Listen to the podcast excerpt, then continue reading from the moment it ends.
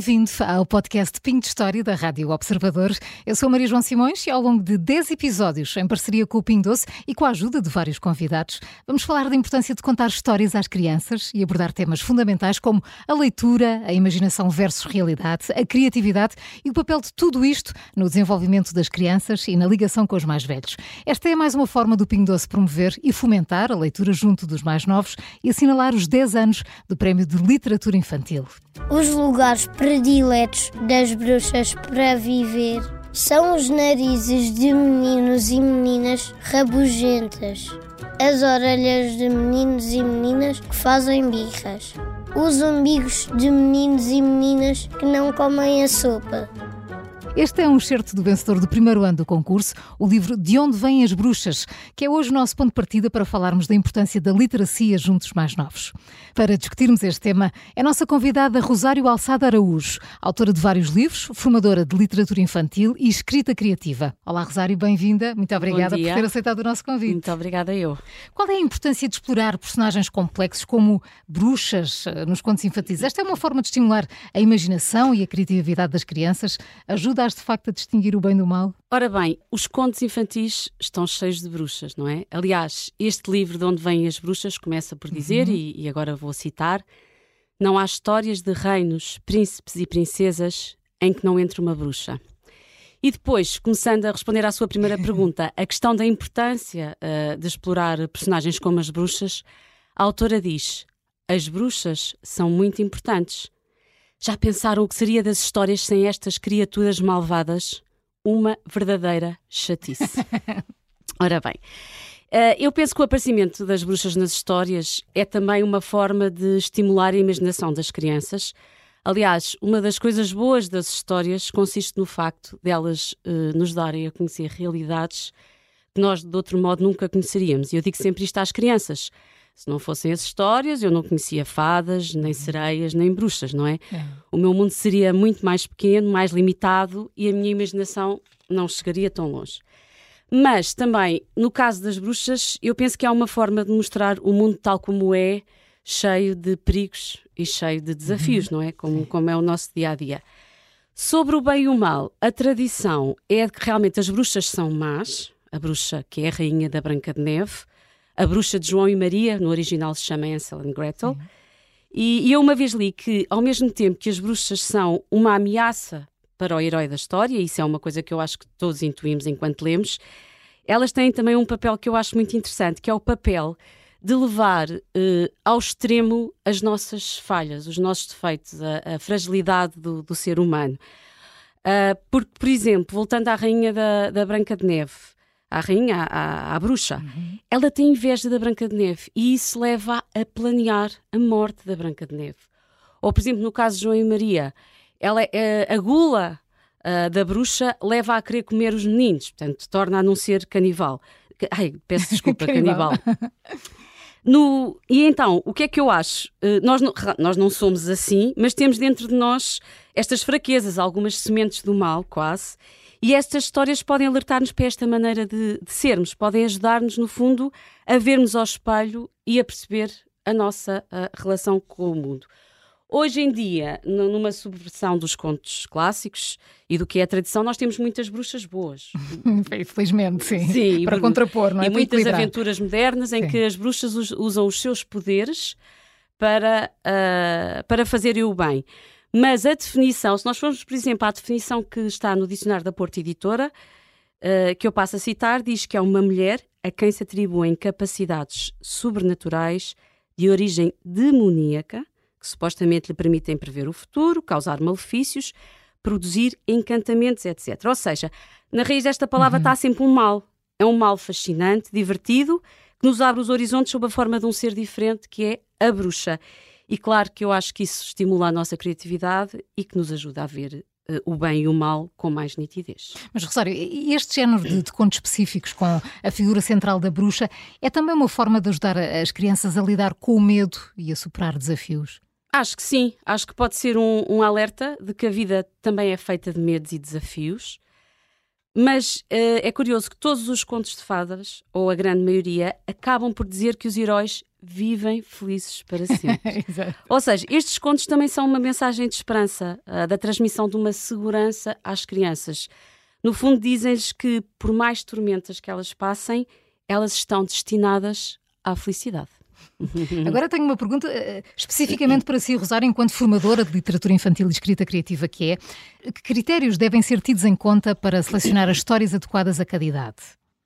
Essa é uma pergunta que é não, complexa, tem, é, muito... não tem uma resposta nada simples, não, não, ficaríamos aqui muito tempo. Quando me perguntam que livro é que eu aconselho para uma criança de 8 anos, 10 anos, seja que idade for, eu começo logo por dizer que não conheço a criança e que teria de conhecer a criança para, claro. uhum. para aconselhar um livro, porque cada criança, cada pessoa é, é um mundo, não é? A maturidade, o gosto, as experiências por que passou. Depois há, há livros de fantasia, há livros mais realistas, são muitos os caminhos que que um livro uh, pode tomar, não é? Podíamos dizer, ah, eu aconselho à criança um bom livro. Pronto, mas o que é que é um bom livro? o que livro? é um bom livro? É? O que é para esta criança pode não eu, ser para eu quando Exatamente. Uhum. E eu quando escrevo, pelo menos, uh, faço este teste comigo mesma, que é, procuro distanciar-me daquilo que escrevi, como se isso fosse possível, mas dentro do possível, deixo passar algum tempo e depois, quando estou a ler, faço a mim mesma a pergunta, se eu fosse leitora deste livro e não a escritora, teria, de continuar, uh, teria vontade de continuar a lê-lo? Teria vontade de virar a página. É que se eu não estou com vontade de continuar a ler, é porque uhum. já não estou aí pelo caminho uhum. certo, não é? E os livros podem levar-nos por muitos caminhos que, que nos atraiam. Podem contar-nos uma boa história, podem tra uh, transmitir uma mensagem ou não, podem nos fazer rir, podem nos despertar para o mundo das palavras e fazer-nos gostar mais das palavras. Há muitas maneiras de um livro cativar um leitor. E hum, por estar bem escrito, muito bem. Por trazer uma novidade, seja pela história ou pela, pela forma, pela nova forma de contar essa uhum. história, uh, dar-nos a conhecer um novo mundo. Há muitas maneiras uh, de um livro nos cativar. Por exemplo, neste livro, de onde vêm as bruxas, aqui nós ficamos a saber, entre muitas outras coisas, eu não vou muitas contar peripécias tudo. das bruxas. Sim, as, pronto, acontecem muitas coisas às bruxas e são muito faladas. E, e nós ficamos a saber que ser-se bruxa não é para qualquer um. E que as bruxas vão para a escola. Aliás, a autora, a certa altura, até diz: oh, vocês pensavam que era só deixar bruxa e já está, não é? Estas bruxas têm de aprender feitiçês, bruxinária, feitiçoquímica, etiqueta e protocolo para bruxas e até condução avançada de vassouras. Toda esta abordagem é original e divertida e, de certo modo, convida o leitor a fazer um paralelo com a sua própria vida, não é? Que também tem de ir à escola. Mas, neste caso, estava, estávamos a falar da idade. Para mim, será importante que este livro seja lido por uma criança que já conheça as bruxas dos contos clássicos, porque assim vai desfrutar muito mais desta leitura. Sim, as bruxas também vão à escola. Ou vocês pensavam que era só nascer bruxa e já está? Claro que não. É uma escola igual à dos humanos. É uma escola de magia e feitiços. E este é de facto mais um certo do livro De Onde Vêm as Bruxas, vencedor do primeiro ano do Prémio de Literatura Infantil do Pingo Doce. Uh, Rosário, neste caso falamos de bruxas, mas de modo geral, de que forma é que as histórias infantis, independentemente da, da personagem central, contribuem para o desenvolvimento da linguagem nas crianças? Eu creio que podem contribuir muito. Uhum. Um, através dos livros, das histórias, uh, nós conhecemos novas realidades que nos são apresentadas através das palavras, não é? Nós aprendemos novas formas de expressar realidades que, embora já nos sejam familiares, nos trazem uma nova linguagem. E há outra coisa muito importante. Eu penso que a criança não tem de conhecer todas as palavras que estão num livro infantil até é bom que não conheçam. Uh, tem o, o, o, o, fator da descoberta aí Exato. nesse caso. Não, não é? conhecem, passam, passam, a conhecer. conhecer. Vão ver, vão uhum. perguntar qual é o significado, ou muitas vezes até compreendem o seu significado através do contexto que o livro Exatamente apresenta, história, não é? Sim. E tudo isto faz com que a linguagem se desenvolva. E, e não só a criança passa a usar a leitura como forma também de adquirir conhecimentos, como forma até desenvolver os seus dons, de ver aquilo que gosta mais e, e adquirir ferramentas para estar no mundo, no fundo, para ser mais feliz, não é?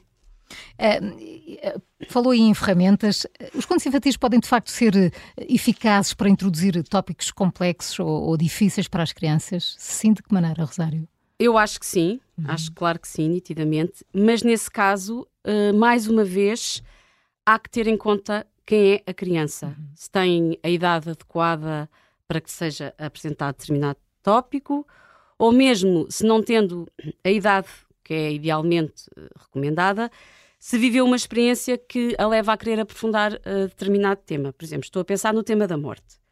Crianças muito pequenas, e eu não sou psicóloga, haverá uhum. pessoas com outra autoridade na matéria para responder.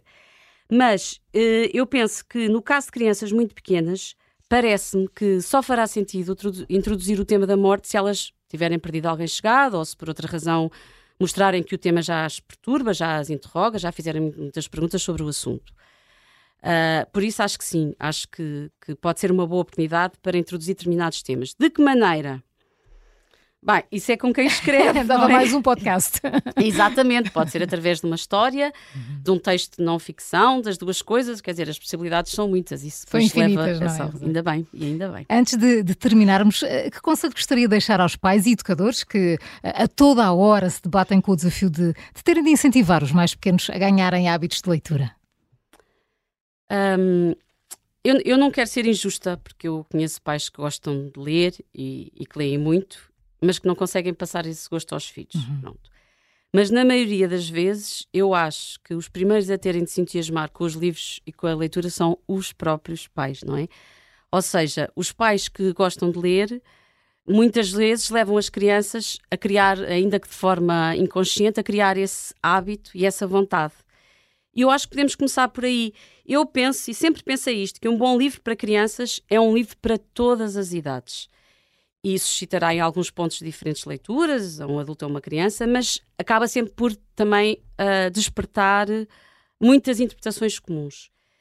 E então o, o, conselho, pronto, é um conselho mais pessoal e de vivência, é, passa por procurar ler com as crianças, divertirem-se com uhum. elas, dizerem quando gostam e também quando não gostam de um livro. Não temos que gostar dos livros todos, somos todos muito diferentes. E, e, há muitas coisas depois que se podem fazer no dia a dia, para além destas leituras a par, uh, as visitas a bibliotecas. Uhum. Há bibliotecas fantásticas no nosso país. Outra coisa que eu creio que é importante é o ler à hora de dormir, uma hora muito boa para ligar eh, os livros uh, e para desligar aos afetos. telemóveis e, e, e para desligar de outras, de obrigações e de outras coisas, entrar, entrar num mundo diferente. Deixar também as crianças escolher o livro que querem na livraria ou na uhum. biblioteca. Se calhar não é o livro que os pais querem ou que lhes estava a apetecer, ou, ou se calhar os pais acham que não é um bom livro. Se calhar elas no final vão, também não vão gostar tanto como esperavam, mas também dar-lhes alguma autonomia e importância no seu gosto. Uh, contar histórias, não é só ler, também contar histórias. Deixar que as crianças também contem e que desenvolvam a sua imaginação.